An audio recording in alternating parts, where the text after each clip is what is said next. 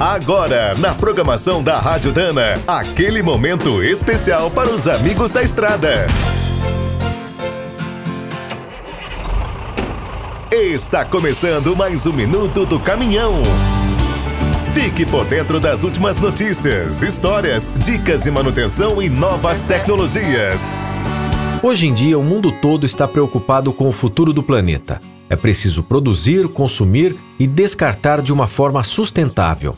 No Brasil, a Dana foi uma das primeiras indústrias de autopeças a se preocupar com a preservação do meio ambiente. Há mais de 40 anos, em 1976, o grupo começou a construir um complexo industrial em forma de parque na cidade gaúcha de Gravataí. Integrado à natureza e com um sistema pioneiro de tratamento de efluentes, é certificado pela norma ambiental ISO 14001 desde 1999 em 2015, a empresa ganhou um Prêmio Nacional de Meio Ambiente por encontrar uma forma de reciclar os seus resíduos de borracha.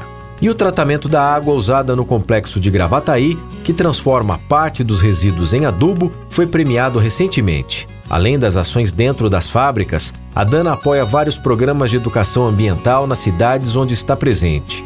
Seu compromisso com o planeta também se estende a cada produto nenhum item é feito com matérias-primas poluentes ou perigosas. E a Dana está sempre desenvolvendo peças mais leves, duráveis e sem manutenção, inclusive para os veículos elétricos e a hidrogênio.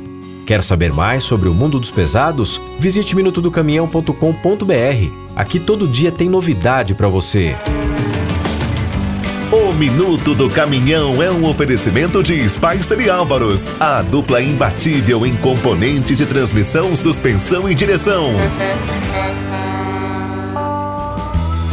Quem é do trecho já sabe, para ficar bem informado, a Rádio Dana é sempre a melhor sintonia.